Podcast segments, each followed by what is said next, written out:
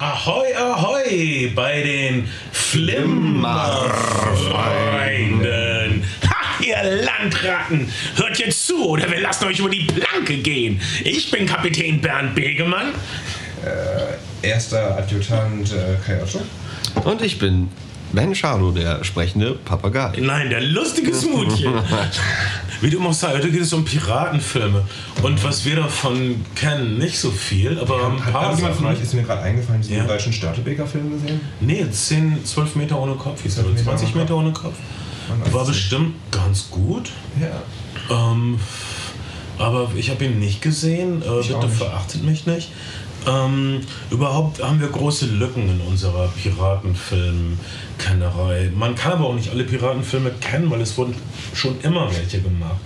Äh, weil Piraten waren äh, jetzt unter Kindern sind sie populärer als Cowboys, kann man sagen. Ja. Äh, aber es gab eine Zeit, da waren Cowboys halt populärer. Aber man, man kann auch nicht sagen, dass man alle Western kennt, weil es gibt bestimmt. Es gab Zeiten der Film, da waren 80% der, der amerikanischen Filmproduktionen Western. ja, wie, wie viel Western, glaube ich, gibt es insgesamt, wenn man so schätzt? Ich weiß nicht. 50.000? Ja, würde ich schätzen. Echt Die viele. ganzen B- und C-Western, wenn man die Fernsehserien dazu nimmt. Wie gesagt, äh, Die kann man nicht Western, alle kennen. Western, Western war eine Zeit lang das Genre. Bis, Mhm. bis in die 50er Jahre hinein. Dann Wie viele Piratenfilme gibt es? Vielleicht 1000?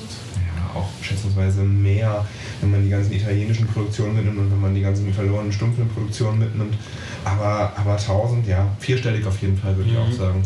Und äh, wir reden über ein paar davon. Wir reden über The Black Pirate von 1926. Wir reden über Captain Captain, Blood Blood, unter, Pi 1935. unter Piratenflagge, The Seahawk. Genau. Bisschen später, keine Herr der, sieben, Herr der sieben Meere 1940 auch, auch Michael Curtis. Der rote Korsar aus den 50ern. Äh, die Piratenbraut aus den, ich glaube, 90ern. Ja. Äh, Piraten von Roland 80ern. Polanski aus den 80ern. Oh, das habe ich jetzt verkehrt rum. Das Genau, genau, 80er und ganz dann 90er. Und dann über die vier Fluch der Karibik-Filme, die es inzwischen gibt. Und vielleicht fällt uns zwischendurch noch irgendwas anderes ein, was wir vergessen Monkey haben. Island. Monkey und Videospiele. Äh, Wir reden noch über Piraten-Videospiele, wenn es sein muss. Äh, Ich kenne viel zu, oder ich kann nicht unterscheiden, es gibt sehr viele italienische Piratenfilme aus den 50ern und 60ern, die Genau. ich nicht kenne. Man, man, man, kennt wirklich, man kennt wirklich diese ganzen europäischen Produktionen. Es war ja oft so, dass wenn, wenn, wenn dass, dass viele Amerikaner tatsächlich dann in Europa gedreht haben, entweder in Südspanien eben oder, oder in Cinecittà, der, der, der äh, italienischen Filmhochburg. Und die Kulissen sind halt da geblieben und, und man hat halt auch lokale Leute angeleitet für gewisse Technik, technische Sachen. Und die Italiener waren halt patent und haben dann halt sich überlegt, na, wenn, wenn es eh schon halt hier rumsteht und wenn wir ein paar Leute haben, die es ganz gut können, machen wir es doch selbst. Und so, so ist halt das europäische Genre-Kino zustande gekommen. Und man muss halt auch sagen, Insbesondere bei den Italienern ist es so gewesen, dass in, insbesondere im Süden des Landes Leute bis in die 60er Jahre hinein drei bis viermal die Woche ins Kino gegangen sie sind. Eine, Fernsehen ja, eine Frequenz, die hier halt völlig unerreicht ist oder auch in Europa keinen Vergleich hat. Und als dann das Genre-Kino, das amerikanische Genre-Kino, insbesondere der Western, aber eben auch der Sandalenfilm nach Cleopatra in den, in den 60ern zum Erliegen kam, haben die Italiener halt einfach selber produziert, weil, weil allein der heimische Markt es gerechtfertigt hat, diese Dinger, diese Dinger in unglaublich hoher Frequenz rauszubekommen. Genau, die, Ja, haben Cleopatra, die haben Cleopatra gesehen und haben gedacht, das können wir auch. Genauso wie ich neulich Love Supreme von John Coltrane gehört habe und mir gedacht habe, Oh. das kann ich auch. und ähm, ja, so ist es Ja. dann ja gekommen. Äh, und äh, okay, ich hoffe, dass unser kleiner Abriss euch trotzdem äh, etwas Halt gibt in diesen schwierigen, es sind eigentlich gar keine schwierigen Zeiten für uns weiße Mitteleuropäer. Ich, ich könnte mich Es waren nie schwierige Zeiten. es für war uns nie, Leuten wird jetzt langsam klar, dass sie es echt gut haben und Leute kommen nicht klar mit diesen unverdienten Wohltaten und müssen deshalb äh, depressive Singer-Songwriter hören, um irgendwie einen Ausgleich zu haben gegen all diese Segnungen, die ihnen unverdient zuteil geworden sind. Äh, das ist meine Theorie. Aber Piraten wollen alle sein. Cowboy-Filme waren immer sehr populär. Piratenfilme waren immer sehr populär, weil wir auch Piraten sein wollen. Was, was komisch ist, weil, weil es gab, glaube ich, so vor ein paar Jahren, wir wollen auch Piraten sein, aber es gab vor ein paar Jahren mit diesem Atalanta heißt das hier, glaube ich, diese, diese Mission heißt die so? Ähm, irgendjemand wird es bestimmt im Forum posten und es richtig stellen. Aber, aber ähm, tatsächlich hat, hat Piraterie ja äh, in den letzten Jahren wieder ein Gesicht bekommen durch diese Ja. ganzen, durch diese ganzen Schiffsentführungen vor, vor der Küste Afrikas und Es gibt ja noch, noch viel mehr im Pazifik, weit, weiter im Pazifik. Richtig, aber die, das ist aber so weit weg, dass, das äh, richtig getroffen hat. Ja, aber dass die Leute diese ganzen, diese kompletten. Ich habe heute eine Hafenrundfahrt mit meiner Tochter gemacht. Okay. Und äh, deshalb bin ich wirklich sehr maritim drauf im Augenblick. Und, aber wenn man so ein riesiges Containerschiff sieht und sich vorstellt, dass die entführt werden, du entführst so ein ganzes riesen Containerschiff. Ja, Das Problem ist ja ein bisschen, ein Maschinengewehr drauf. genau, dass die, dass die kaum Besatzung haben. So ein riesen Containerschiff Schiff wird halt trotzdem von irgendwie neun bis zwölf Mann geführt und die sind, glaube ich, schnell überwunden. Ich finde das echt eigenartig, wenn, wenn die Reedereien einfach pro Schiff, sagen wir mal zwei, ausgebildete Scharfschützen hätten, die äh, in Schicht arbeiten und dann wäre das doch kein Problem, Piraterie. Aber das bin nur ich, der sich das denkt. Ich meine, es ist doch viel, Versicherung ist doch viel teurer als ehemalige Bundeswehrscharfschützen. Ich, ja, wahrscheinlich. Ich weiß aber auch nicht, wie so, also wenn man, wenn man sozusagen das in, in die Hände private Sicherheitsunternehmer gibt, wie, wie legal es ist, äh, um den Globus zu wandern mit, mit, mit sch- mittelschwerer Bewaffnung. Also wenn so Schiffe mit. Ich würde das sofort machen. Es gab, es, es war was runter, es gab den Fall eines Kreuzfahrtschiffes, das angegriffen wurde von Ja. Piraten und wo die Piraten von privaten Sicherheitsleuten mit Schusswaffen äh, zurückgedrängt wurden. Über diesen Vorfall weiß man nichts Genaues, aber man weiß inzwischen, dass es passiert ist, man weiß auch welches Schiff das war, äh, aber niemand will darüber was publizieren, weil die Kreuzfahrtschiffer natürlich nicht wollen, dass das Leute ihre Schiffe nicht mehr buchen. ja, dass, dass, dass Leuten klar ist, dass es echt gefährlich ist, auch wenn sie auf einem großen Schiff äh, zu ganz vielen Leuten sind. Aber äh, Das ist ähnlich wie diese Tsunami-Freakwellen-Geschichte. Mhm. Ähm, naja. gibt es auch, man, man sollte eigentlich nicht mit dem Schiff fahren. Das ist echt zu gefährlich. Wegen, wegen George Clooney ist der perfekte Sturm, Tsunami, Freakfallen-Sache. Oder The White Squall, aber wir reden ja nicht über komische Schiffsunglücke. Äh, Ja, weiß Gott nicht. ähm, sondern wir reden über äh, absichtliche Schiffsunglücke, die von Piraten herbeigeführt wurden. Ähm, du hast eine Ahnung von, also du meinst, es werden Piratenfilme schon gedreht seit dem frühen Also es gibt- 20. es gibt- es Jahrhundert. gibt auf seit, jeden- seit es Kino gibt. Ja, es gibt seit, auf jeden Fall seit den 10er Jahren. Es gibt äh, einen Film, über den wir ein bisschen sprechen werden, The Black Pirate von 1926. Da gibt es halt auch schon äh, The Black Pirate aus dem Jahre 1911. Äh, die Italiener haben ein bisschen was gedreht. Das Problem bei der frühen Stummfilmproduktion oder überhaupt bei der, bei, der, bei der Filmproduktion bis in die 40er Jahre hinein war, dass Film im Grunde genommen nicht wirklich als Kulturgut angesehen wurde und es wurde halt... Ähm, es war halt ein Nitro-basierter Film, der hoch entflammbar war. Also in, in jedem größeren Filmtheater musste ein Feuerwehrmann an, ansässig oder, oder zugegen sein. Mein Punkt, 80 bis 90 Prozent dieser Filmproduktion sind heute verloren. Wir können die, sie sind unwiederbringlich weg. Wir können, sie sind dem, dem, dem Feuer, der Essigsäure oder einfach der Müllabfuhr preisgegeben und wir können, diese, wir können, diese, wir können es nicht zurückbringen. Insofern, ähm, es, gibt eine, es gibt eine ganze Menge katalog katalogisierter Piratenfilme aus den, aus den, auch aus den 10er Jahren, aber das wenigste davon ist heute noch greifbar. Die Pi- Piraten waren immer diese romantischen Gestalten. In den, Im 19. Jahrhundert lasen Leute ja wie verrückt. Also es war ja, heute ist das kaum vorstellbar, aber damals wurden Romane als Gefahr für junge Mädchen angesehen. Überhaupt generell als, als Gefahr für die Bildung. Also wenn Leute Romane lasen, waren sie praktisch ungebildet.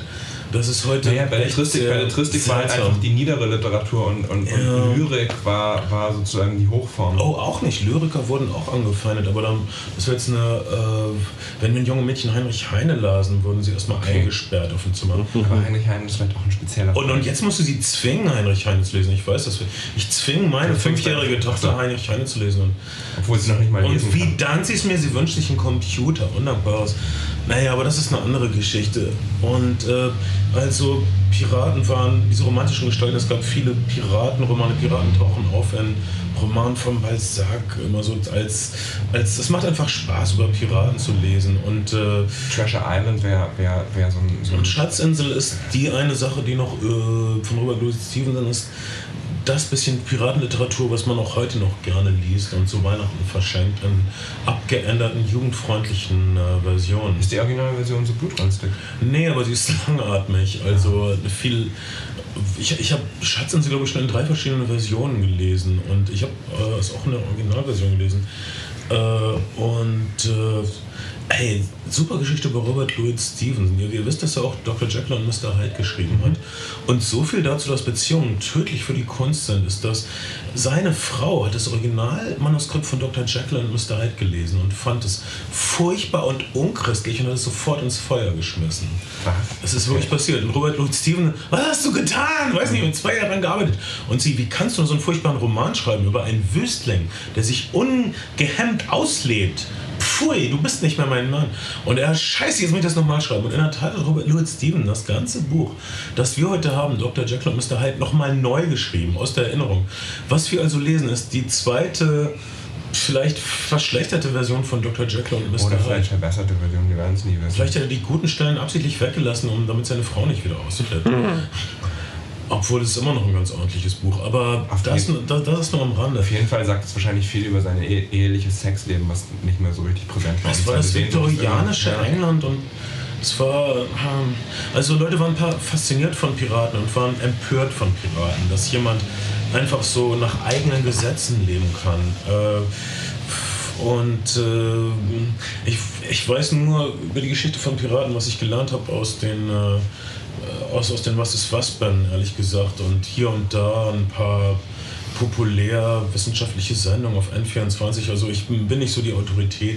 Ich habe es auch nicht gegoogelt oder gewikipediert, weil das gegen meinen Ehrenkodex verstößt. Und außerdem hatte ich echt keine Lust. Und naja, ich glaube, man kann auch, man kann auch, äh, das ist auch für, für sozusagen einen, einen Genre-Abriss-Piratenfilm nicht wirklich relevant, weil das, was wir, was wir im Genre Piratenfilm zu sehen bekommen, mehr noch als im Western oder in anderen Genrefilmen, ähm, wirklich sehr, sehr wenig glaub, mit dem zu tun hat, was, was, was sozusagen die, die harte äh, Realität eines Piratendaseins ist. es geht. Also äh, darum, darum kommen wir gleich noch drauf. Auf jeden Fall, so ein, seit es das Erzählkino gibt, werden also Piratenfilme gedreht, weil Piraten diese wirklich populären Gestalten sind, immer schon. Äh, ver vergleichbar wirklich fast nur noch mit den Cowboys an der Projektionsfläche und, ja, und- romantischen Idealisieren. Äh, Eines Gegen- Outlaw- Outlaw-Daseins. aber im Gegensatz zu den. Cowboys sind sie eben auch böse. Und deshalb sind sie nicht ganz so populär. Der, der Cowboy ist immer der, ähm, der, der, der Bezwinger der Wildnis, äh, der Bringer der Zivilisation letzten Endes.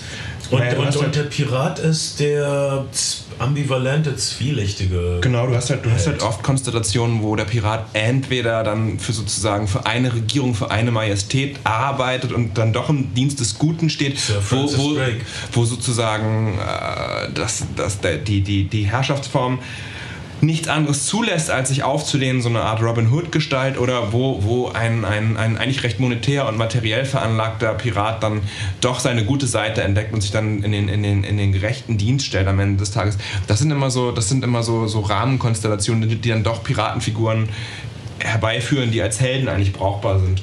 In, den meisten Piratenfilmen hast du auch den, äh, den gut-bösen Pirat und den böse-bösen Pirat. Auch das bisweilen.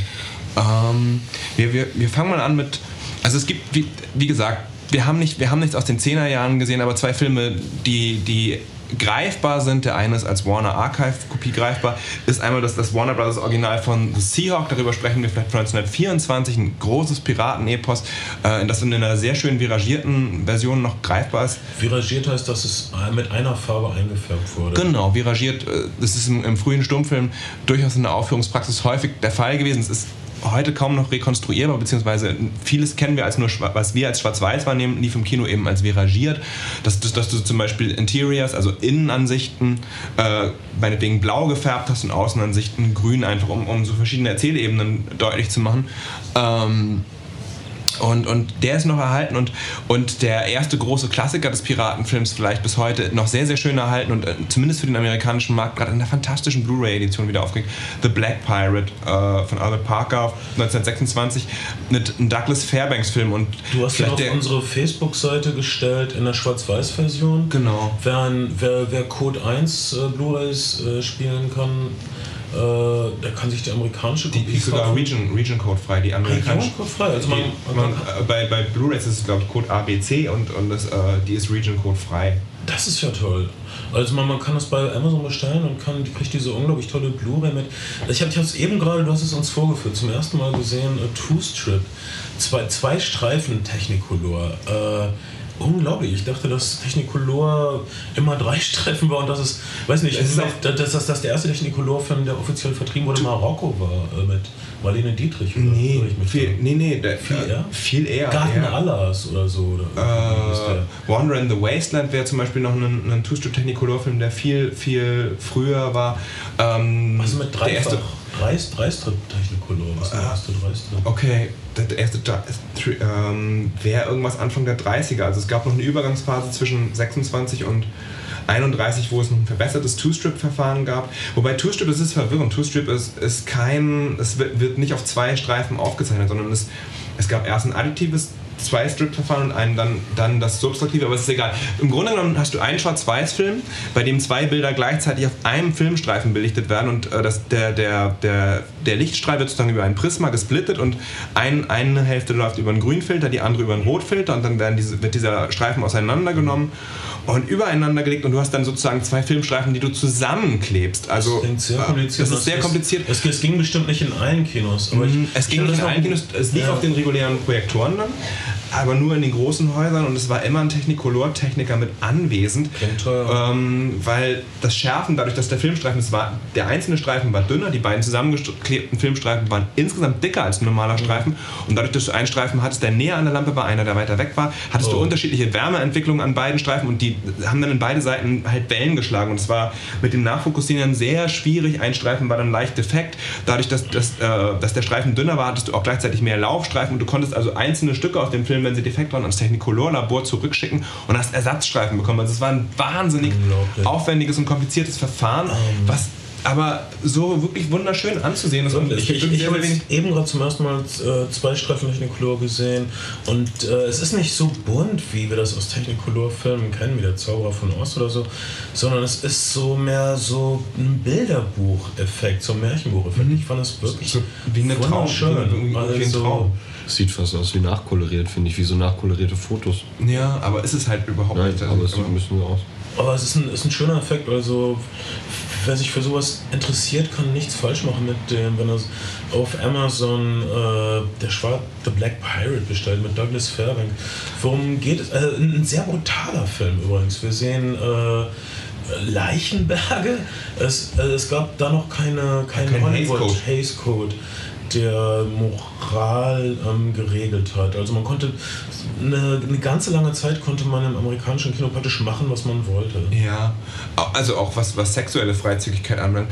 Das ist da, das ist da nicht so der Fall. Aber ähm, Douglas Fairbanks, muss man vielleicht einmal kurz zur Orientierung sagen, hat, ist berühmt geworden eigentlich mit relativ leichten Komödien und hat dann im Grunde genommen kann man fast sagen, die Figur des Swashbucklers erfunden. Douglas Fairbanks ist der, der Urtyp von, es gibt keine gute Übersetzung für Boyishness, Ja. aber ähm, Ju Jungenhaftigkeit, ja. Jugendhaftigkeit. Wir haben Ähm, das bei den Errol Flynn-Filmen. du hast also der athletische, strahlende Held. der so ein kerniges Lächeln halt immer Ja. hat, also der sozusagen auch in Todesbedrohung immer noch, wenn, so, wenn er so Jemand, der unausrottbar gesund ist. Praktisch das Gegenteil von Gisbert zu Kniepausen. Entschuldigung. Naja, Douglas Fairbanks ist tatsächlich ja an, an, an Lungenkrebs gestorben. Also sprich, er war Kettenraucher, was Ja. auf, aber nicht auf dem, Aber, aber, nicht auf dem Bildschirm. athletischer Ketten. Ja, sehr, sehr kernig. Güte. Du hast diese wirklich weiten Einstellungen, in, der, in denen er seine Stunts, die er alle selber gemacht hat, dafür war er eben bekannt. Ähm, Das, noch ist vor wirklich Jackie diese, Chan. das ist wirklich diese Tradition im amerikanischen Kino. Douglas Fairbanks, Errol Flynn und dann später Burt Lancaster, der ja, der aus dem Zirkus kam, nur aus dem Zirkus Background. Äh, als Artist praktisch äh, diese artistische Art von Action, die wir heute manchmal vermissen, weil äh, zu viel geschnitten wird. Ja, ich schaue Sie an, Paul Greengrass. Ja. Ähm, also Douglas Fairbanks hat, hat sozusagen diese dieses Swashbuckler-Figur quasi fast erfunden, kann man so sagen. Er hat, er hat, und er hat sie dann durch, durch alle großen äh, Kolportageromane des 19. und 18. Jahrhunderts hindurch auch äh, hindurchgeführt. Also von, von Die drei Musketiere über zwei Zorro-Filme und eben auch das Piratengenre. Und, The- und The Black Pirate hat er eben komplett in diesem Zweifarb-Technicolor-Film gemacht. Es, er, es geht um einen, einen, er muss sich als Pirat einschleusen, er muss eine Frau retten, es geht um einen Schatz. Also all das, was der Piratenfilm auch bringt. Und, und natürlich ist die Frau am Ende, wie bei solchen Filmen immer, so eine Art Belohnung für den, für den, für den, für den Helden. So muss es aber wirklich, sein. Ja, wirklich, wirklich schöner, wirklich schöner, wirklich schöner Film, der... Black Pirate ist ein bisschen wie so ein Sammelalbum, so alles, was einem so einfällt, wenn man an Piraten denkt. Über die Planke gehen, vergrabene Schätze, äh, Seegefechte, also alles, was einem so einfällt, äh, so eine Art Reader's Digest komplett Piratenversion. Ähm, und ich habe den, hab den direkt nach, nach Fluch der Karibik äh, Teil 4 gesehen und das, ich fand, das war der beste Film. Man kann, man kann, man kann, den, man kann den so süffig weggucken. Man, ja. man fühlt sich wirklich in diese magische Welt eingezogen. Und es wird einem auch wirklich nicht langweilig. Man denkt immer so, Stummfilme sind so langsam und die Leute reden nicht. Überhaupt nicht. Ähm, früher war es bestimmt noch beeindruckender, wenn dann sozusagen live ein Orchester dazu gespielt hat. Denn ja. tut, äh, äh, zwar, dieser, dieser äh, Technicolor war auf jeden Fall nur was für die großen Häuser, wo die dann halt in ägyptischer oder in Art Deco-Optik daherkamen und, und äh, du hattest also tausend Leute, du hattest diese riesigen Häuser, du hattest einen Orchestergraben und du hast diesen, diesen opulenten Film auf gigantisch großer Leinwand präsentiert bekommen, was natürlich ein Erlebnis war, was man heute auf der Blu-ray ansatzweise nacherleben kann, aber auch nicht wirklich mit einem guten Beamer vielleicht. Ja. So. Ähm, okay, sagen wir mal, das ist ein gut erhaltener erster Großfilm. Ähm, dann äh, flaut diese Piratenfilmwelle so ein bisschen ab. Ja, genau genommen kann man, kann man halt sagen, mit, der, mit, dem, mit dem Eintreten der großen Depression ist, ist so eskapistisches Kino erstmal mit dem Schwarzen Freitag ist erstmal, ist erstmal Schicht. Äh, man, man, kann nicht, man, man kann gar nicht mehr daran glauben, dass es dort draußen irgendwo Schätze gibt, die man sich erobern kann mit ein bisschen Athletik und einem gewinnenden Douglas Fairbanks lächeln. Man glaubt gar nicht mehr, dass es diese äh, Goldschätze es ist wirklich, zu finden es ist, gibt. Es ist wirklich hart, dann zum Beispiel jemanden wie, wie Harold Lloyd hat, hat, hat, die, hat die, der jetzt ein Komiker ist, hat, hat der Schwarze Freitag einfach, abgesehen vom Tonfilm, den er ja teilweise noch mitgemacht hat, hat es einfach die Karriere gekostet, weil dieser, weil dieser Happy-Go-Lucky-Typ einfach nicht mehr gefragt war, dieser optimistische Typ.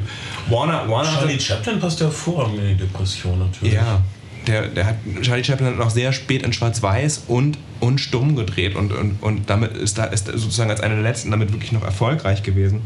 Ähm, anderen Leuten hat es den, hat's den Kopf geguckt. Douglas Fairbanks war dann ja auch, hat dann auch nicht mehr so lange gelebt, weil er, wie gesagt, Kettenraucher, Douglas Fairbanks übrigens mit Mary Pickford zusammen, das ist im Grunde genommen so ein bisschen wie Brangelina heute, oder? Also das erste Nur, dass sie äh, auch ähm, große Industriemagnaten waren und da eigentlich. Mit, mit äh, genau, United, United Artists, mit Charles Chaplin zusammen und D.W. Griffiths. Also Ah, ich würde schon sagen, dass sie ein bisschen mehr einen Gestaltungswillen hatten. Obwohl Brad ja. Pitt muss man sicher auch, ähm, muss man ja auch applaudieren, was der so alles produziert. Brad Pitt ist wirklich ein Ästhet, so ist ein Mann von Geschmack, fällt einem auf. So. Also äh, du, du findest ihn dauernd in irgendwelchen Dokumentationen, wo über Architektur spricht oder wie genial dieser oder jeder Sänger wäre so und dann dann siehst du ihn zusammen auf Fotos mit Architekten oder er ist auf irgendwelchen Kunstausstellungen oder ja. so.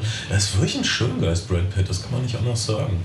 Auf jeden Aber Fall. er ist, naja. Ähm, er ist kein Magnat und, und die Star Power von Douglas Fairbanks übertrifft natürlich die von, von, von Brad Pitt. Wenn du so Fotos siehst, wie Douglas Fairbanks und Mary Pickford für Warbones werben und du siehst halt wirklich fast 100, ja, man muss schon sagen, Hunderttausende von Menschen auf den Straßen, die gekommen sind, um die beiden zu sehen, weil, der, weil die Star-Anziehungskraft natürlich noch eine andere war als heute, wo du, wo du sozusagen von jedem Starlight irgendwann auch den Schlüpfer und sie dann oben ohne am Strand in Saint-Tropez siehst. Ja, diese so. Blake, diese Blake Lively-Fotos sind meiner Meinung nach echt, obwohl überall steht, dass ja, das glaube ich auch, die sind, die sind wirklich echt. Weil, äh, der Hacker hat dann ja auch noch andere Fotos von ihrem Handy anschließend veröffentlicht. Ja, danke. Um, danke, danke für diese Richtigstellung. Auch, auch Hacker haben einen Ehrenkodex. Echt, für, ähm, naja, also da glaube ich die offizielle Geschichte nicht.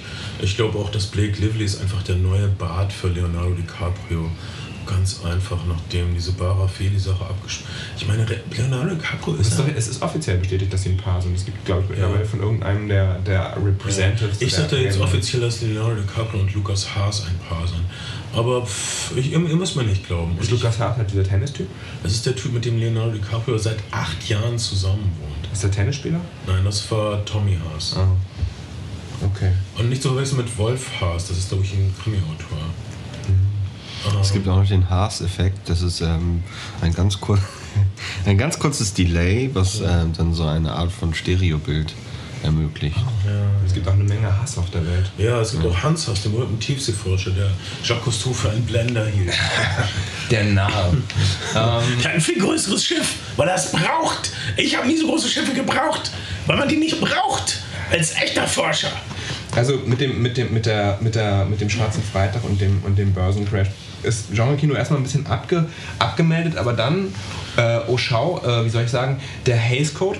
Seit den 30er Jahren gibt es also einen Moralkodex, den Hollywood sich selbst auferlegt hat, der gewisse Sachen, die zum Beispiel im Warner Brothers Gangster-Zyklus noch mm, durchgegangen sind, schwierig gestaltet hat, der gewisse Vorgaben gemacht hat daran, wie ein Held zu sein hat und was in einem Film passieren darf. Und es war deutlich leichter, wieder Sachen, Sachen ähm, auf den Bildschirm zu bringen, indem man sie einfach in die Vergangenheit und auf vermeintlich historische Begebenheiten Ja. zurückgeführt hat. Und äh, da Wenn du eine Grausamkeit, wenn du eine, eine, Schlacht, eine Menschenschlachterei zeigen willst, dann sieh zu, dass es ein Bibelfilm ist. Und dann, und dann sieh zu, dass es eine biblische Metzelei ist. Dann ist es okay.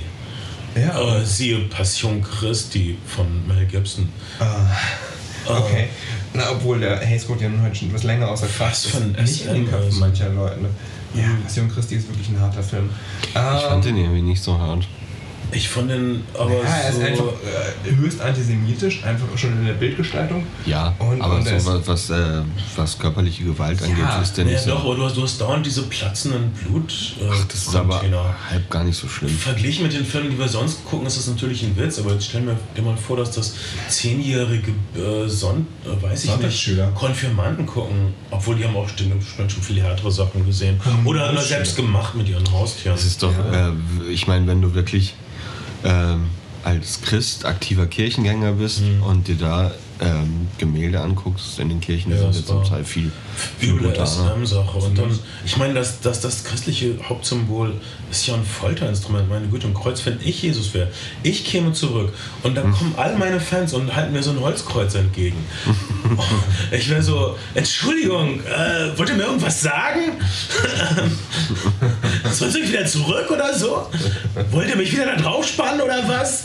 Wieso ist das hier so populär? Mochtet ihr, wie ich gestorben bin? Ich mochte es nicht. Ich wäre echt sauer als Jesus. Vielleicht hat er auch gedacht, hey, ihr habt meinen Fetisch erkannt. Ich freue mich sehr. Also, das, das müssen diese Christen nochmal überdenken. Äh, auf jeden Die Christen Fall. müssen so manches nochmal überdenken, aber Aber ich finde ich fände es sehr lustig, wenn Jesus so eine Stimme gehabt hätte. Jesus hat so eine Stimme, wieso? Er spricht jeden Nacht mit mir. Er sagt, tu es nicht, tu es nicht. Und dann ähm, tue ich es äh, trotzdem und opfere Hamster für Satan.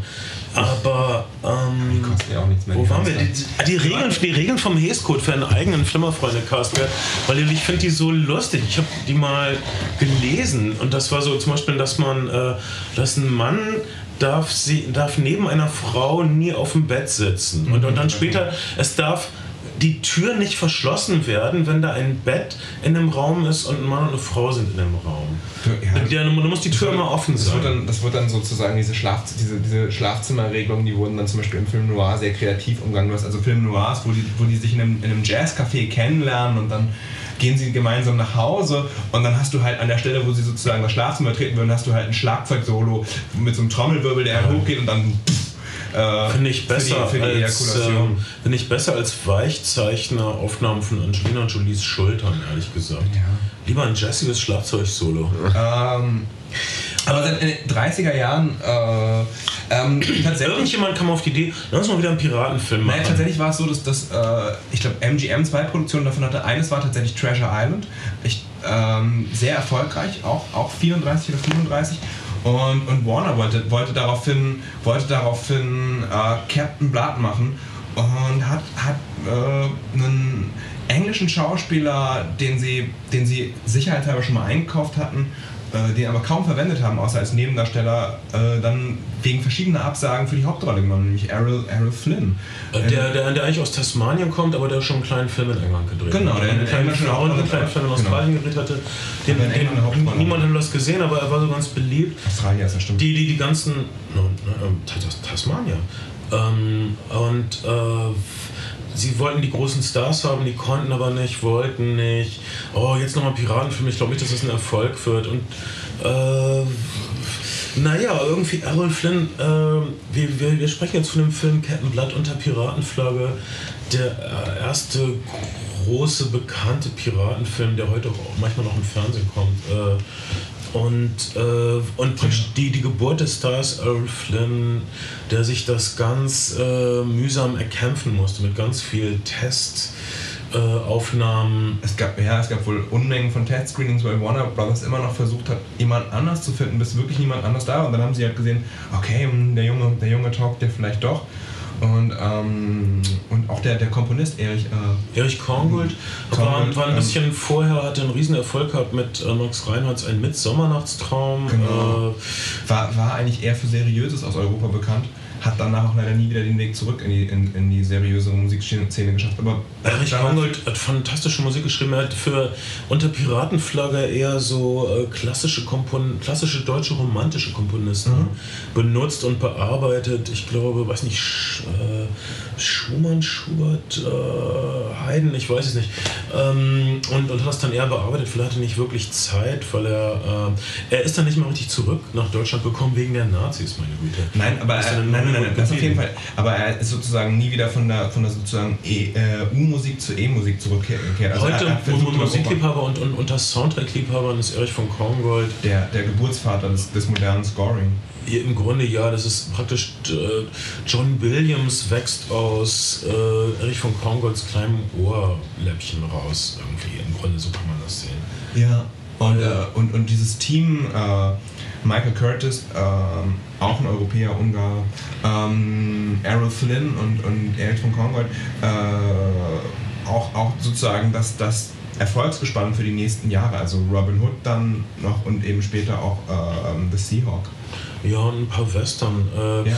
Jedenfalls, äh, Captain Blood äh, unter Piranflagge ist ein fantastischer Film und ist ein sehr moderner Film und ist ein sehr humaner Film. Er handelt äh, von einem Arzt in England, der in die Wirren äh, des englischen Bürgerkrieges äh, um Oliver Cromwell gerät, äh, in Ungnade fällt, äh, als Sklave verkauft wird, sich befreit, eine Bande von gleichgesinnten, freigelassenen, unglücklichen Sklaven als Piratenmannschaft rekrutiert, zurückschlägt gegen ungerechte Gouverneure oder gegen noch bösere Piraten und dann wieder rehabilitiert wird unter der neuen englischen Flagge äh, als Governor dieser, dieser Insel. Ja, und dann heiratet er die Herzensgute Oliver die Havilland, die ihn vorher noch auf dem Sklavenmarkt begutachtet hat. Äh, unter Piratenflagge ist heute noch ein sehr sehenswerter und besonderer Film. Und in der DVD-Edition, die erhältlich ist, äh, für mich, war das, für mich war das fantastisch, die zu sehen, weil ich hatte den nur in der deutschen gekürzten Kinoversion gesehen, wo die wichtigsten Sachen fehlen. Äh, heißt die wichtigsten, aber sehr viel signifikante Nebenhandlungen, sehr viel signifikante Details fehlen, die den Reichtum dieses Films ausmachen. Zum Beispiel äh, was die vielen, viele Leute nicht wissen, ist, dass einige Piraten hatten sowas wie einen Sozialplan und äh, hatten sowas wie ein Rentensystem. Oder wenn mhm. Piraten zu alt oder zu behindert oder zu amputiert wurden, um weiter mit auf Kaperfahrt zu gehen, kriegten sie ähm, Geld ausbezahlt und kriegten eine gewisse Kopfrente das wird hier ziemlich ausführlich fünf Minuten lang behandelt, wie viel man kriegt, wenn einem auf einmal ein Bein fehlt oder so. Ja, äh, und es gibt einen kleinen Jokus, bei dem jemand versucht, sich eigen, eigenmächtig den großen C abzuschießen. Ja, ja. Äh, was, naja, so halblustig ist. Aber zu, zu, zumindest man macht sich immer mal die Mühe, das mal darzustellen. Also, dass die, diese Piraten äh, sozialer sind als äh, zum Beispiel die englische Armee, die ihren Veteranen vielleicht einen Orden gibt und äh, sonst nicht viel mehr. Ähm, es, der, der, der ganze Film ist wirklich auch informiert von so einem äh, humanen, angenehmen Pathos, was äh, sich konfrontiert sieht mit, mit, der, mit einem inhumanen System. Also Errol Flynn ist der Held überhaupt. Er, er weigert sich, äh, ein Sklave zu sein. Er, äh, wir sehen ihn in einer Gerichtsverhandlung und er, er, er er ist frech zu seinem Richter und er sagt dem Richter, Sie haben kein Recht, mich zu richten oder so, oder Sie sprechen wie ein Henker, nicht wie ein Richter und sowas. Äh, das ist sehr, das ist, die Drehbuchautoren konfrontieren damit praktisch meiner Meinung nach den aufkommenden Faschismus oder den, die aufkommenden inhumanen Systeme, die die nächsten 10, 20 Jahre Europa fast ausbluten lassen. Das ist hier auch noch deutlicher, aber, aber auch Errol Flynn hat diese, hat diese, diese Kernigkeit, dieses Grinsen, was uns heute eigentlich ein bisschen over the top erscheint. Also bei, bei, bei, bei Johnny Depp ist es dann irgendwie ironisch angeschwuchtelt. Äh, mhm. Das ist mhm. bestimmt nicht politisch korrekt zu sagen, angeschwuchtelt, aber. Errol Flynn war jedenfalls. Errol Flynn war definitiv eine Schwuchtel. Er hatte während der ganzen Dreharbeiten von äh, Unter Piratenflagge eine Affäre mit dem Jungen, bisexuell wahrscheinlich. der sein ich habe ja gehört, dass es männliche Bisexuelle nicht gibt. Es gibt weibliche Bisexuelle, aber ein Mann ist entweder schwul oder hetero. Typen, Männer, die mit Frauen und Männern schlafen, sind im Grunde Schwule, die sich äh, zwingen, mit Frauen zu schlafen oder Heteros, die sich zwingen, mit Männern zu schlafen. Das halte ich für ein Gerücht. Das halte ich wirklich auch. Du denkst, du wärst bisexuell, Ben? Beweis es. Komm her. Ich glaube, du bist der Letzte, der das noch nicht wüsste. Ich, ich, ich, ich rede schon wieder von den neuesten wissenschaftlichen Erkenntnissen und du bist immer noch voll in deiner Blümeranten, 70er Jahre, alles geht, tut euch keinen Zwang an, rosa Wolke. Dir, dir ist überhaupt gar nicht klar, dass inzwischen eine biologistische Wende stattgefunden hat.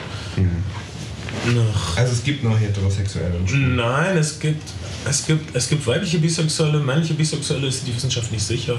Außer bei Ben, das ist völlig eindeutig, dass er asexuell geworden ist, weil die Erfahrung mit ihm ihn so mitgenommen hat. Äh, worauf ich hinaus will, ist, dass Errol war definitiv immer mit seinen Nebendarstellern geschlafen. Aber natürlich auch mit Frauen. Und er hat auch Gott. viel gesoffen und viele Drogen genommen. Ich liebe diese Gerichtsverhandlung, wo er, die er überliefert ist, wo er diese 17-Jährige verführt hat auf einer Yacht. Und, und wo der Richter ihn gefragt hat, wie er das gemacht hat. Und, äh, und sie, sie stehen an einer Reling und, und sie seufzt so, ach, der Mond sieht so schön aus. Und er sagt zu ihr, dieser Mond will doch viel schöner durch ein Bullauge aussehen. oh, was für ein Schurke.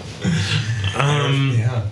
Deshalb, deshalb, deshalb ähm, sagt man ja auch drin wie Flynn und deshalb, es gibt sogar einen, einen Song, der Geist von Errol Flynn, wo es darum geht, dass äh, immer wenn man irgendwas Verwegenes tut, was wahrscheinlich nicht klappt, ähm, ist, ist man besessen vom Geist von Errol Flynn. Allerdings in Errol Flynn-Filmen klappt es natürlich und ähm, unter Piratenflagge ist also für mich irgendwie der Piratenfilm aus irgendeinem Grund. Ich ähm, liebe den Film sehr, wie man vielleicht gehört hat. Ja, ich äh, finde, der Film ist auch eine, eine, eine uneingeschränkte Empfehlung, aber ich finde tatsächlich, der fünf Jahre später gedrehte The Seahawk, den finde ich noch kurzweiliger, noch besser. Es gibt noch, es passiert noch mehr. Es Dann noch, bricht die Lanze für, für The Seahawk. Wo, worum geht's und was sind die Ähm, Errungenschaften Das, von das, The Seahawk? Seahawk handelt von.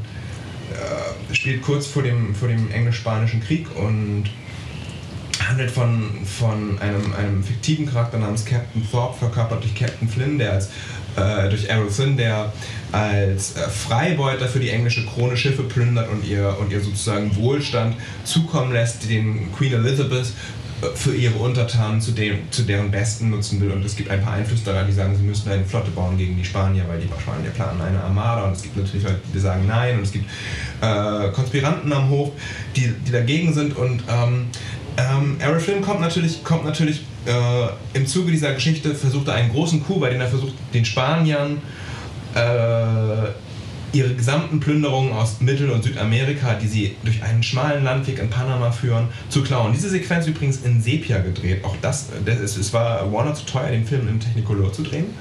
Und man hat dann, hat dann ein, ein Sepia-Verfahren verwendet und um die Hitze Panamas darzustellen, hat man diese Sepia-Töne auch toll auf der restaurierten äh, DVD von Warner zu sehen. Hatte ich vorher im Fernsehen so noch nicht gesehen oder zumindest nicht erinnert oder vielleicht ist es mir nicht aufgefallen, aber, aber Sepia-Farben. Und äh, es, geht, es geht also daneben, äh, es gelingt den Piraten in die Sümpfe zu flüchten. Sie werden aber trotzdem in Gefangenschaft genommen. Und das ist zum Beispiel das Tolle an dem Film. Du denkst, okay, sie sind jetzt in die Sümpfe entkommen, sie müssen durch die Sümpfe kämpfen und dann werden sie jetzt zurücksegeln auf ihrem Schiff und sich rächen. Aber nein, sie werden nicht zurücksegeln auf ihrem Schiff, sondern sie geraten in Gefangenschaft. Und dieser Film hat so viele, so viele Wendungen und er hat so viel höfische Intrige und er hat eine starke Frauenfigur.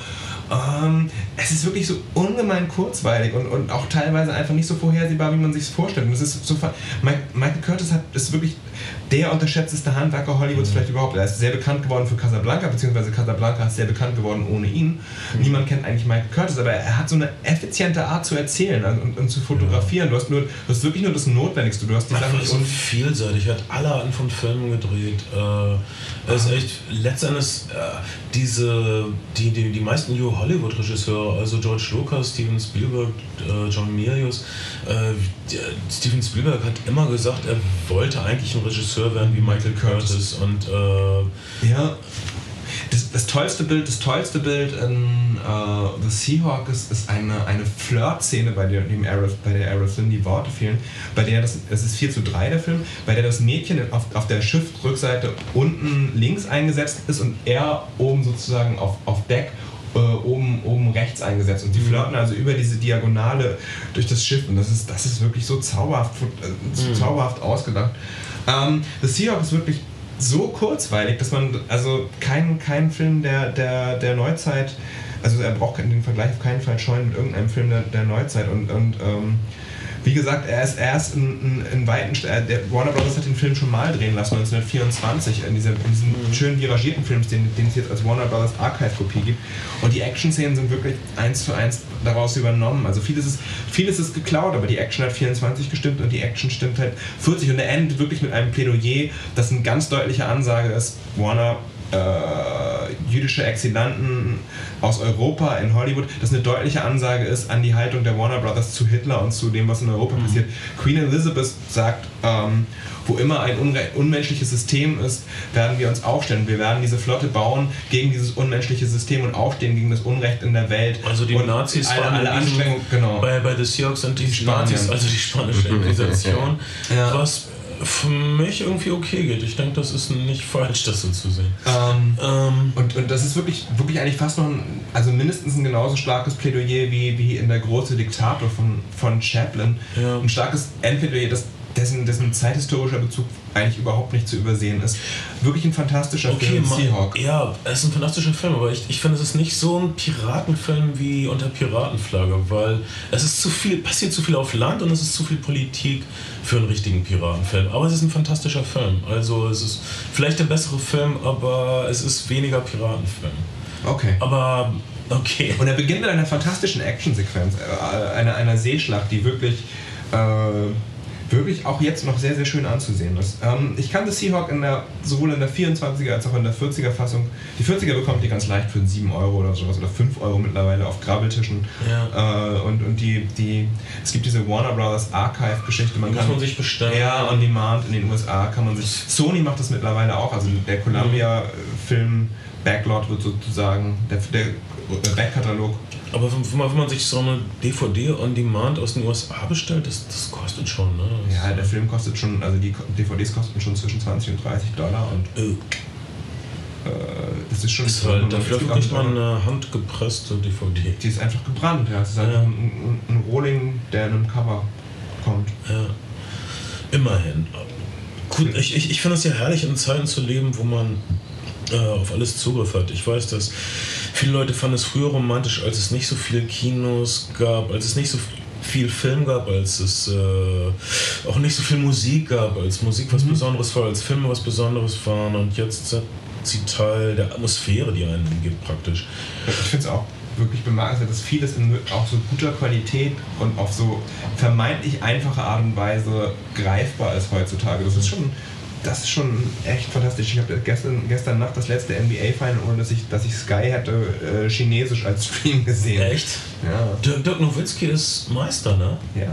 Bravo, Dirk, was für ein großer Sportler. Also, Gutes Spiel. Jetzt mal, wie, wie ist es ausgegangen? Ich habe es natürlich nicht gesehen, weil ich nicht so Die Mavericks, die Mavericks haben gewonnen und zwischendurch, und zwischendurch, zwischendurch habe ich eine Menge chinesischer Werbespots gesehen. In einem ist Leonardo DiCaprio und, und es ist offensichtlich eine Inception-Anspielung, aber ich verstehe nicht genau, worum es in dem Spot geht. Am Ende wird ein Mobiltelefon eingeblendet. Geil. Er folgt irgendeiner Frau und der, der, der, der Kommentator spricht irgendwas drüber, über diesen Spot. Leonardo DiCaprio steht irgendwo, sieht diese Frau und muss hier irgendwie hinterher eilen. Und, ja, sicher, ähm, weil er auf Frauen steht. Zwinker, Zwinker. Okay, ähm, ach, du siehst doch überall Homosexualität. Ja, ja, weil ich sie kenne. Weil du in den Medien groß geworden bist und weißt, wie es läuft. Ich sag, die sind alle schwul und klein, die Schauspieler, die Frauen begehren. Und Frauen sind deshalb nicht. Du kannst. Wie, wie kannst du jemandem Wahlrecht geben, der nicht ein Homo. Ach, na okay. Das, das wird jetzt alles zu weit. Ähm, jedenfalls ähm, bist du so clever und hast das halt NBE auf dem chinesischen Stream gesehen. Und äh, ich, wollte nur ich, ich, ich hasse dich ein bisschen dafür und ich begehre dich gleichzeitig. Und ich. Ähm, und ich, ich bin, ich, ich wäre gern wie du. Aber auf der anderen Seite bin ich froh, dass ich nicht so bin. Weil ich nämlich hier, wo es zählt, ich klopfe jetzt gerade auf mein Herz, weil ich da nämlich was habe und nicht so wie du. Da, hier, was ist da bei dir? Da ist nichts, nichts. Eine kalte Hacker-Mentalität sich ja. dort eingenistet. Ähm, aber war das Spiel entspannt? Waren die Mavericks dann zurück ab und zu? Oder wie sieht's aus? Ich bin äh, Ende der, Ende der ersten Halbzeit eingestiegen, da lagen sie knapp vorne. Aber es war irgendwie, es war dann immer mal wieder so, ähm, Miami hat dann gerade, also er hat eingestiegen, dann hat Miami gerade einen Dreier aufgeholt, also war wieder mhm. ein vor und dann also es war spannend, es war auf jeden ja, Fall ein spannendes Basketball Spiel. kann so spannend sein. Wirklich. Basketball, man, man denkt immer, es ist inszeniert, so viel, so viel mhm. Verlängerungen, wie es manchmal gibt und so viel Crunch-Time, wie es manchmal in der NBA gibt, aber, mhm. aber es ist wirklich einfach ein spannender Sport. Morgen, also morgen, naja, das ist der Podcast noch nicht online, also Willkommen zur Frauenfußball-WM. 2015. ähm, nee, läuft gerade, aber du hast es nicht mitgekriegt, egal. Ja. Meine Mutter hat die, die Playboy-Bilder der Frauenfußball-Nationalmannschaft gesehen in, unseren, äh, in unserer lippischen Landeszeitung und war echt schockiert, dass Frauen sowas machen. Und ich musste sie beiseite nehmen und sagen, Mami, du würdest es nicht glauben. Und dann hatten wir ein sehr unangenehmes Gespräch, über das ich mich hier nicht weiter auslassen mhm. möchte. Dass Frauen heutzutage alles machen. Und, äh, oder, ja, sie äh, zum Beispiel äh, verdingen sie sich als Bärte für homosexuelle Hollywood-Schauspieler. Ich, ich, das ist okay, das ist eine Besessenheit von mir. Jedenfalls, ähm, diese beiden Errol Flynn-Filme sind natürlich. Ähm, das sind wirklich ungebrochene Helden, die ich, die ich mag. Man, man sieht die selten. Ein, ein sehr bekannter Film, ich, wir wollen noch nicht über zu obskure Filme sprechen, aber ein Film, den wahrscheinlich jeder mal an irgendeinem regnerischen Sonntagnachmittag gesehen hat, ist der, Rot, der, Rote Korsar mit äh, Burt Lancaster. The Crimson Pirate, der, der vielleicht mehr als alle anderen Piratenfilme äh, als Vorlage gedient hat für den, für den ersten Flucht der Karibik. Also es gab auf jeden Fall eine Menge Anspielungen und, auch, und, und für Monkey Island und alles, was dann danach kam. Burt Lancaster, äh, Zirkusathlet eigentlich.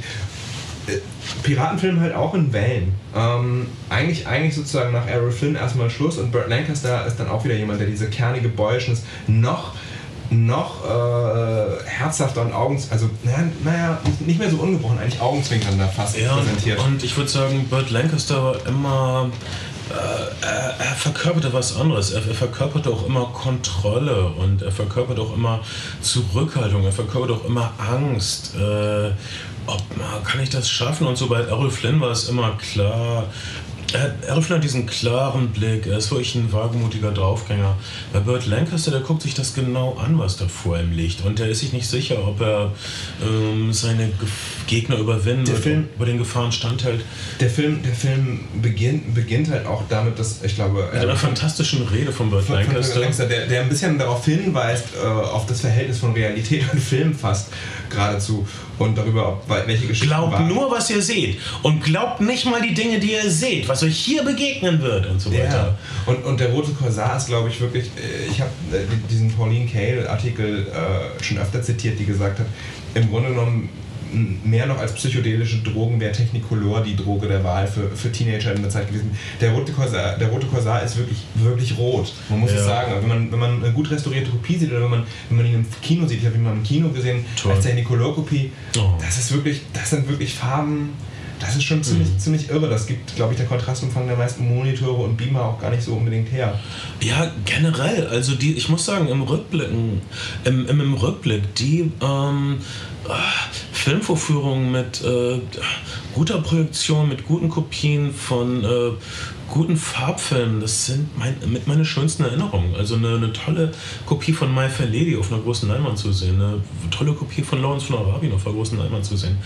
Äh, das ist einfach viel, das ist auch besser als 3D heutzutage. Also zumindest in meiner Erinnerung. Äh, ähm, ach, mal gucken, was die Zukunft bringt. Ich war zum Beispiel in einer sehr matschigen Projektion von Source Code, was ich ähm, so traurig fand. Äh, der Film war jetzt nicht so fantastisch, wie ich mir erhofft hätte vom Regisseur von Moon, aber äh, die matschige Projektion hat es dann noch ein bisschen vermasselt. Ich muss sagen, ich bin einer von den furchtbaren Personen, die dann aufstehen und ins Foyer gehen und jemanden zu sprechen ja, verlangen. Das ist ja auch echt gerechtfertigt. Dass die dann, dass, dass, dass sie sich bitte mal das mal richtig stellen. Und dann hat das jemand äh, von, von dem Matsch so ein bisschen gezogen und dann war es so zehn Minuten lang nicht mehr so matschig und dann wurde es wieder matschig. Problem bei der Digitalprojektion, das habe ich jetzt irgendwie, habe ich jetzt gelesen, ist, dass die, die 3D-Projektorentechnik manche 2D-Projektionen ruinieren würde. Also die Qualität der 2D-Projektion digital darunter leidet, wenn die Projektoren auf 3D ausgelegt sind. Ich habe gehört, dass äh, das wahnsinnig schwierig ist, Projektoren umzurüsten von 3D auf 2D und wieder zurück. Dass das bei einigen beim der, der, der beste Projektor wäre angeblich irgendein Sony-Projektor. Ja, Sony und, und, und da braucht man sieben Stunden, um den umzurüsten von 2D auf 3D und wieder Okay. Oh, oder so. Das habe ich gelesen, aber ich. Aber das würde nicht so richtig Sinn ergeben, weil dann, obwohl, naja, dann, dann würden ja die ganzen 2D-Werbespots am Anfang der, der, der, des Kinofilms, also dann, ne, dann müsste man ja sieben Stunden warten, bis sozusagen dann der 3D-Film beginnen kann. Ich weiß doch nicht, wie sie das machen. Ich können. doch auch nicht. Vielleicht haben sie. Ach, wir, wissen überhaupt ziemlich wenig, aber. Wir wissen praktisch nichts. Ja. Der rote Korsar, ihr habt ihn geliebt. Kann, können wir euch erklären, warum ihr ihn geliebt habt? Äh, rote Korsar ist auch ein bisschen gewalttätig. Worum geht es in der rote Korsar? Mag das jemand zusammenfassen? Okay, Burt Lancaster hat Abenteuer als Pirat. Gut, damit hätten wir den Film ähm, erschöpfend behandelt. Und er geht mit einem Ruderboot unter Wasser Ja. von Land ans Schiff. Da ist auch eine Festung, die in die Luft geht. Und ähm, Es gibt auch so eine Art U-Boot, glaube ich. ach, ihr werdet den Summer, ihr werdet schon irgendwo Ah, eine gute Zusammenfassung irgendwo gibt es eine gute Zusammenfassung. Ähm, Es gibt noch eine Art U-Boot, ja. Äh, Pedalgetrieben. Der Film ist auch ziemlich gewalttätig, also uns hat er gefallen. Gut, ich glaube, niemand ist so äh, solide in seiner Analyse wie wir, kann man sagen. Ähm, ähm, Er will auch schon echt eine schnelle ja, Filmzusammenfassung geben. Eigentlich würde ich das gern wollen. Es gibt dann immer mal wieder Piratenfilme. Äh, zum, ich habe gehört, George Lucas äh, statt Star Wars hätte auch gern einen Piratenfilm gedreht. Äh, äh, Roman Polanski Ein sagt, bisschen ist es ja auch, also ich meine, so, so, so, so wie es von, von, von äh, Die verborgene Festung äh, abgekupfert ist, ist es natürlich auch ein bisschen, es ist ja ein Film, der sozusagen im, im Weltall im Piratengenre spielt mit den Rebellen. Also ist ja, Han, Han Solo ist praktisch ein Pirat. Äh, zumindest ein Schmuggler. Ähm, aber auch jemand, der mh, seine Ware nicht immer Ford schwul? einkauft. Überhaupt nicht schwul. Harrison okay. Ford ist hetero Ah, als okay. du. Ich meine, er hat er ist Zimmermann als Hobby. Es gibt keinen Schwulen, der Zimmermann als Hobby ist. okay, gut. Bernd. Ja, komm, das ist doch wohl offensichtlich. Ich meine, Ja, wenn, wenn, irgendwas, Culture. wenn irgendwas riecht wie eine Ente und es watschelt wie eine Ente und es quakt wie eine Ente, dann ist es meistens auch eine Ente. Lebt damit. Ihr seid ja alle so verbildet von euren liberalen Lehrern. Furchtbar. Furchtbar. Ich habe jetzt gerade meinen kleinen Finger abgespreizt, während ich das sage. Ähm, äh, Roman Polanski sagt, er, hätte, äh, er wollte seinen Piratenfilm, den er in den 80ern irgendwann realisiert hat, äh, wollte er schon direkt nach äh, Tanz der Vampire in den späten 60ern machen und durfte es nicht, hat kein Geld gekriegt und er, er sagt, er wäre sich sicher, wenn, verlassen. Musste, Also, er hatte ein paar Probleme mit ein paar mm, Leuten, Mit- mit auch mit Charles- jüngeren Leuten. Charles Manson Gang, erst die Charles Manson Gang und dann dieses, dieses Teenager-Mädchen, das ihn einfach verführt hat Ey, hinterrücks. sie wollte doch, dass ich sie betäube. Und, na klar. Und übrigens, die Hauptdarstellerin von Piraten hat, ist dann jetzt auch äh, hervorgekommen, hat gesagt, dass er sie auch praktisch vergewaltigt hätte. Ja, da muss man Ich ja echt vorsichtig sein. Glaub ihr. Ja, bestimmt. Aber ich glaube immer Frauen. Ich, ich, ich würde ihr glauben, ich, ich würde sie bitten, zu mir zu kommen und mir alles zu erzählen, weil, weil die ist immer noch heiß. Charlotte, los. Ähm, Kachelmann Freispruch gerechtfertigt oder nicht gerechtfertigt? Ich sag, äh, er hat nicht, er hat keine Geschichte, äh, keine Geschichte, die in irgendeiner Form auf gewalttätige Sexualität hindeutet. Er ist äh, jemand, der Frauen in seinem Traumgespinst gefangen nehmen möchte. Und äh, ihm, ihm, ihm geht es um äh, Kontrolle ihrer Wünsche und Sehnsüchte und nicht über Kontrolle ihrer Körper. Das ist meine Analyse. Aber ich weiß überhaupt nichts über diese Sache. Ich, ich muss dem Gericht folgen. Keine Beweise, keine Verurteilung. Punkt. Ähm, äh, ähm, also, worauf will ich hinaus? Okay, äh, der Piraten, Roman Polanski meinte immer, wenn er seinen Piratenfilm vor Krieg der Sterne realisiert hätte, dann hätte der genauso einen Erfolg gehabt wie Krieg der Sterne. Echt?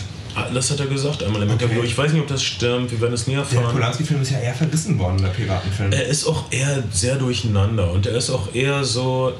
Ich glaube wirklich, dass Roman Polanski hier den Geist von Tanz der Vampire äh, nochmal aufleben lassen will. Er, nimmt also ein Genre und ähm,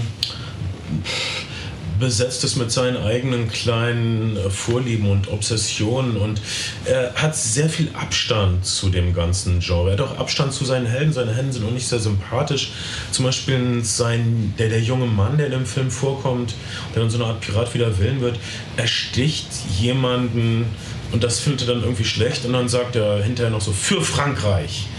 Äh, nachdem er erstochen hat, um, um, um seine eigene Bluttat zu rechtfertigen. Äh, Roman Polanski führt uns das so vor, von wegen, ja, das, das, das ist Patriotismus, da seht ihr es mal so. Äh, okay. das, das, das, das, sagen Schurken, um sich zu rechtfertigen, die, die tun dann, als wären sie Patrioten. Äh, also sein, seine Helden sind äh, keine Helden. Es sind praktisch keine Helden in diesem Film. Ähm, der Film ist auch nicht so einfach greifbar. Ich habe hab jetzt gerade mir, eine, mir eine restaurierte französische DVD bestellt. Ich, oh, die ist jetzt leider nicht rechtzeitig zu dem Podcast angekommen, aber er ist nicht so er ist nicht so einfach verfügbar. Ähm, meine Piratenobsession übrigens kurze Zeit, also sowieso mit dem großen Piratenschiff von Playmobil angefangen. Ja. Das ist ja so ein, ein Geschenkklassiker. Das, das ist echt wichtig, das mit reinzubringen. Diese ganzen äh, Sachen, die nicht direkt Filme sind, aber die, die Piraten in unserem Leben. Das Playmobil Piratenschiff hat so viele Fantasien angeregt. Auf jeden Fall. Und es war, es war glaube ich, der, ganz oben auf den Wunschlisten vieler Kinder in meiner Generation, vielleicht heute mhm. auch wieder. Und dann, dann gab es diesen, diesen, diesen Weihnachts-, es gab ja aber diese ZDF-Weihnachtsmehrteiler Jack Holborn, Schiffsjunge Jack Holborn, ja. der, das, das beides zusammen hat wirklich einen, ja, einen Feuer für Piraten in mir entfacht als, als kleiner Junge. Mhm. Ähm, ich verstehe das. Und dann, dann ging es weiter. Dann Piraten im Kino war ja relativ lange tot. Es gab dann, es gab dann dieses recht erfolgreiche und im Grunde genommen schon von dem, von dem Fluch der Karibik Themenpark abgekupferte Monkey Island, äh, so ein Point-and-Click-Adventure von, von Lucasfilm Anfang der 90er von äh, mehrere, mehrere Teile. Monkey Island wird ja immer noch, äh, wenn Spiele Veteranen mit leuchtenden Augen erzählen, dann erzählen sie meistens von Monkey Island als äh, ihr, ihr schönstes Erlebnis, was sie je hatten, was nie wieder übertroffen wurde, obwohl andere Spiele technisch versierter waren. Ja. Ähm, so viel Humor, äh, so viel äh, erfrischende Wendungen. Äh, ich habe es nie gespielt. Ich habe ich hab, hab Teil 1 bis 3 gespielt. Es gibt ja auch Teil 4 und es gibt eine neue. Ja, aber ich habe ich, ich hab damals die Powerplay gelesen, diese Videospielezeitschrift in den, in den frühen 90ern und da waren dann immer so Komplettlösungen drin und wenn es dann, ich, ich habe dann irgendwie so eine nicht ganz offizielle Kopie gehabt. Es gab ja immer diese tollen Lucasfilm-Code-Abfrage-Gadgets, man musste auf so einem mhm. Rad so Kopf zu irgendwas drehen und so. Ähm, die hatte ich dann in Kopie und dann habe ich das tatsächlich relativ zügig durchgespielt. Du warst schlimmer in Tricks. Naja, ich habe halt einfach einen Commodore Amiga gehabt. Ja. Da blieb es nicht aus. Yeah, und, und Lukas, Lucasfilm Point and Click war damals irgendwie der Scheiß, wie es heute vielleicht Ego-Shooter sind und ich weiß nicht, was heute der Scheiß ist in, der Spielewelt. Das ist wirklich so, zu, zu diversifiziert wahrscheinlich, kann man nicht mehr so eindeutig sagen. Also ich glaube, es gibt ein bisschen zu viele Shooter, das kann man schon äh, so feststellen. Ähm, äh, und hat, würdest du auch sagen, dass äh, Monkey Island Filme beeinflusst hat? Naja, wir, wir haben ja, wir haben, glaube ich, gestern am Telefon kurz über die Piratenmord schon gesprochen und ich habe. Der hab, Gina Davis-Film, der. Rennie, genau, Rennie Harlan hat seine eigene damalige Ehefrau Gina Davis in eine, in eine, in eine Rolle besetzt. Hook gab es natürlich kurz vorher noch, ja, aber, aber es ist kein echter Piratenfilm. Ähm, und, und, und die ganzen Artworks, die Poster und so, das ist alles, das ist alles, das, die Schrifttype ist alles an, an Monkey Island angelehnt, weil Monkey Island, glaube ich, so das Präsenteste war, was du an, an Piraten in der Popkultur zu der Zeit haben konntest. Weil die, die Piraten. Es, es, gab zwei große Filme, die versucht haben, Gina Davis zu so einem Actionstar zu machen. Äh, sie war ja ein großer Star nach äh, Thelma und Louise. Und dann gab es diese zwei großen Versuche, äh, sie aber sie, sie ist praktisch so eine Art männlichen Bruce Willis mhm. oder sowas zu machen. Äh, die Piratenbraut. Und The Long Kiss Goodnight. Ja, tödliche Weihnachten, was ein toller Film ist mit einem super Skript von Shane ja. Black. Sehr, sehr, sehr kurzweilig, äh, wirklich. Beides leider Flops. Äh, aber tödliche Weihnachten leider wenig, also weniger als die Piratenbraut. Ne? Äh, Tödliche Weihnachten mal weniger ein Flop, hat nicht so viel Geld verloren. Die Piratenbraut hat die zweifelhafte Ehre, sein, das Studio, nämlich Coralco, praktisch in Ruin getrieben zu haben. Coralco hatte immerhin äh, Rambo äh, und, und, Terminator, soweit ich weiß. Ähm, vielleicht, vielleicht, vielleicht nur eins von beiden, ich weiß es nicht. Okay. Und, äh, aber einmal die Piratenbraut und du bist pleite, so sieht das aus. Rennie Harlan überhaupt so ein es gibt ja irgendwie ein paar ganz passable Filme, die Rennie Harlan abgeliefert hat. Also irgendwie hat er den Ruf eines Action-Spezialisten. Nicht Finne, zu Unrecht. Finne ähm, aber hat echt viel durchschnittlich. Auch dieser, dieser Sylvester Stallone Formel 1 Film und Ja, und, und, aber, aber und er hat den schlechtesten, er hat den schlechtesten, schlechtesten Die Hard Teil gemacht. der, der, der Er- zweite stirbt langsam, ist, ich finde den, ist ich toll. find den gut. Ich finde den sehr spannend. Ich habe allerdings eine tolle 70mm Kopie gesehen davon, schon wieder. Ah, Jetzt ist wieder. mh, Ich, ich finde ihn sehr stimmungsvoll. Äh, Und äh, diesen, die- diesen High-Film von ihm finde ich auch gut. Der High-Film der, der High-Film ist wirklich gut, weil er, weil er, weil er so, wie sagt man, äh, postmodern ist, also weil er wirklich diese Genrekonventionen reflektiert und sie dann halt einfach bricht. Es gibt so eine, jemand hält eine große Rede, Samuel L. Jackson wird vom Hai verschluckt. Ja, das ist toll. Ähm, Ähm, ich finde den High-Film wirklich Der aber ich der- weiß der nicht, was, nicht wie okay. er heißt. Jedenfalls die, die Piratenbraut, da wurde zum, war das, das war zum Beispiel von Anfang an klar, dass Gina Davis die weibliche Hauptrolle spielt. Und dann niemand wollte ihr Partner sein oder so. Und dann haben sie am Ende Matthew Modine gekriegt, den Leute kennen aus Filmen wie Birdie und ähm, Gott, äh, mh, der Stanley Kubricks Vietnam-Film, äh, Full Metal Jacket, äh, nicht so ein Riesenstar, nicht so das Abbild von Virilität äh, und äh, die ganzen männlichen Sachen macht Gina Davis in dem Film. Und die Piratenbraut ist, ist so ein Wühltischfilm, den man manchmal irgendwo findet für 3 Euro. Ich würde sagen, kaufen. Sehr viele Schauwerte, äh, Kutschenverfolgungsjagden, Festungen explodieren, Schiffe werden geentert, genau was man braucht in einem verdammten Piratenfilm. Und trotzdem nicht so richtig packend, aber kurzweilig. Ja, er ist ein bisschen sinnlos, aber äh, das ist ja nicht schlimm. Andere Dinge sind auch sinnlos. Andere sind, sind, Dinge sind sinnlos und erfreuen uns ohne Ende die ganze Zeit. Äh, womit wir jetzt zu, dem, zu der absoluten Piratenrenaissance unserer Tage kommen. Äh, zu den Flug der Karibik-Filme. Ähm, es wurde viel darüber geredet, dass die Flucht der Karibik-Filme auf einem, einer Themenpark-Attraktion basieren. Und äh, denkende, sensible Menschen sagen dann, na, wenn man auf einer Themenpark-Attraktion basiert, Und der man Produzent noch Jerry Bruckheimer dann heißt. kann das ja nur scheiße sein. Äh, wir sagen, das stimmt so nicht. Zum Beispiel Goethes Faust basiert auf einem Puppenspiel für Kinder und es ist nun wirklich ein gutes Theaterstück und das Quellenmaterial ist wirklich egal. Äh, Hauptsache man macht was draus oder man bringt ein bisschen was zur Party mit. Ja, ich glaube ich glaub halt auch, dass das Quellenmaterial, das ist, ich glaube, das ist einfach dieses, wenn du, wenn du die Geschichte des Blockbustering seit, seit den 70er Jahren verfolgt hast, dann hast du halt diese Erfahrung gemacht, dass Videospieleverfilmungen, Themenpark, Attraktionsverfilmungen, dass die häufig relativ hohlbratzig waren, aber, aber, aber der erste Fluch der Karibik, wirklich, wirklich ein guter Film, kann man halt echt nicht sagen. Ich, ich würde noch weiter gehen. Und zwar, ich, meiner Meinung nach ist der erste Flucht der Karibik-Film so gut wie äh, die ersten beiden Indiana Jones-Filme oder die ersten drei Indiana Jones-Filme. Ich, ich denke, der ist auf weit. einer Linie mit denen. Er ist so temporeich, er ist so lustig, er ist auch Du hast romantisch. diese- du hast diese- äh, Du hast wirklich, Jerry, Jerry Bruckheimer hat ja so ein paar, die, die insbesondere Michael Bay gut umgesetzt hat, so ein paar so, so, sozusagen äh, Markenzeichen visuell, das, das ständige Gefahr-Szenen sind überaufgelöst und du Mhm. denkst so, naja, Segelschiffe, alte Segelschiffe, das kann irgendwie nicht dynamisch sein und so, aber du hast diese, diese Hans Zimmer Score, ähm, die in letzter Minute fertig wurde, weil die erste Score tatsächlich zurückgewiesen wurde und er hat das dann mit, mit so Plastikstreichern eingespielt, wie ich gelernt habe, für den ersten Mhm. Teil zumindest.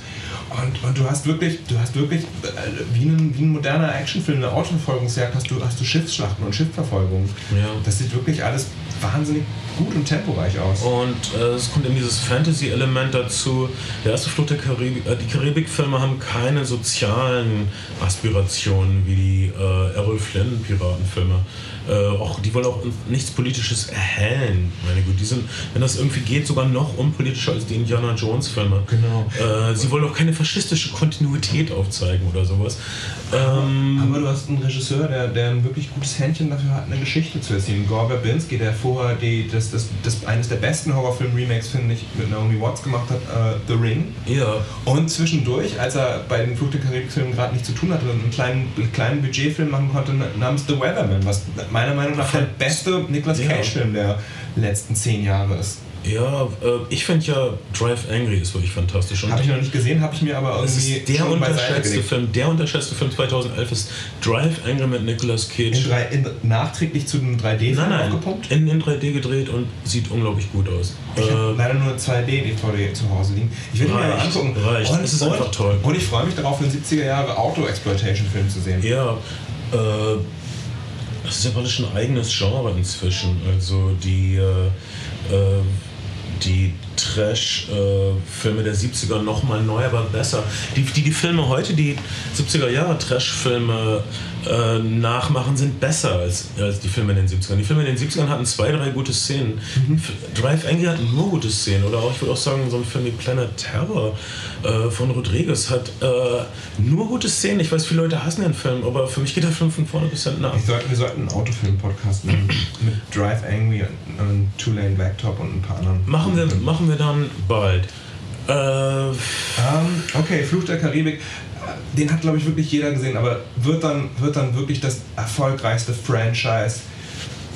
Not ever, aber nicht. Aber, aber wirklich sehr erfolgreich. Übrigens interessant, äh, man sagt, es wird dieses Jahr der Hollywood-Sommer der Blockbuster und der Sequels und, und da, passt das, da passt der vierte Teil ganz gut rein. In Amerika, zweiter und dritter Teil gut eingespielt, aber insgesamt weniger erfolgreich als der erste. Nee, stimmt in, nicht. Der zweite hat doch mehr eingespielt als der. Ja, aber, aber nicht in den USA. Sicher? Äh, also rein vom, vom Reingewinn her nicht. Der hat wahrscheinlich auch ein größeres Budget, aber vom Reingewinn, zweiter und dritter Teil, weniger Geld eingespielt, also vom, rein vom Gewinn her als, als der erste. Ja, der, der vierte Teil und, hat noch weniger in den USA eingespielt, und, aber, aber, aber global, weltweit. Weltweit, mit zweiter Penelope Cruz. Genau, das Franchise funktioniert global wahnsinnig viel besser als, als, als, als, Und in Lateinamerika, schätze ich. Äh, okay, was ist eure Einschätzung der Gesamtreihe? Fluch der Karibik. Jetzt äh, fehlen Kira Knightley und Orlando Bloom. Ist das schlimm im vierten Teil? Nee. Wie schätzt du den vierten Teil ein, Ben? Ich äh, war ziemlich enttäuscht, ehrlich gesagt, was hm. aber überhaupt gar nicht mit, mit den Schauspielern zusammenhängt. Ich finde einfach, dass der vierte Teil ähm, also ich finde die Dichte der Filme hat immer weiter abgenommen. Der erste war echt schön und sehr unterhaltsam und da war irgendwie viel drin und jetzt latschen sie die Ideen halt bis zum Anschlag aus. Also, ähm es, es, ist nicht ein Problem, dass im ersten Teil wollte man immer noch mehr von Johnny Depp sehen und seinen mhm. lustigen Keith Richards Manierismen. Und jetzt ist äh, Johnny Depp im Mittelpunkt und man möchte eher ein bisschen weniger von ihm sehen, oder? Er ist, er ist manchmal ein bisschen zu viel, oder?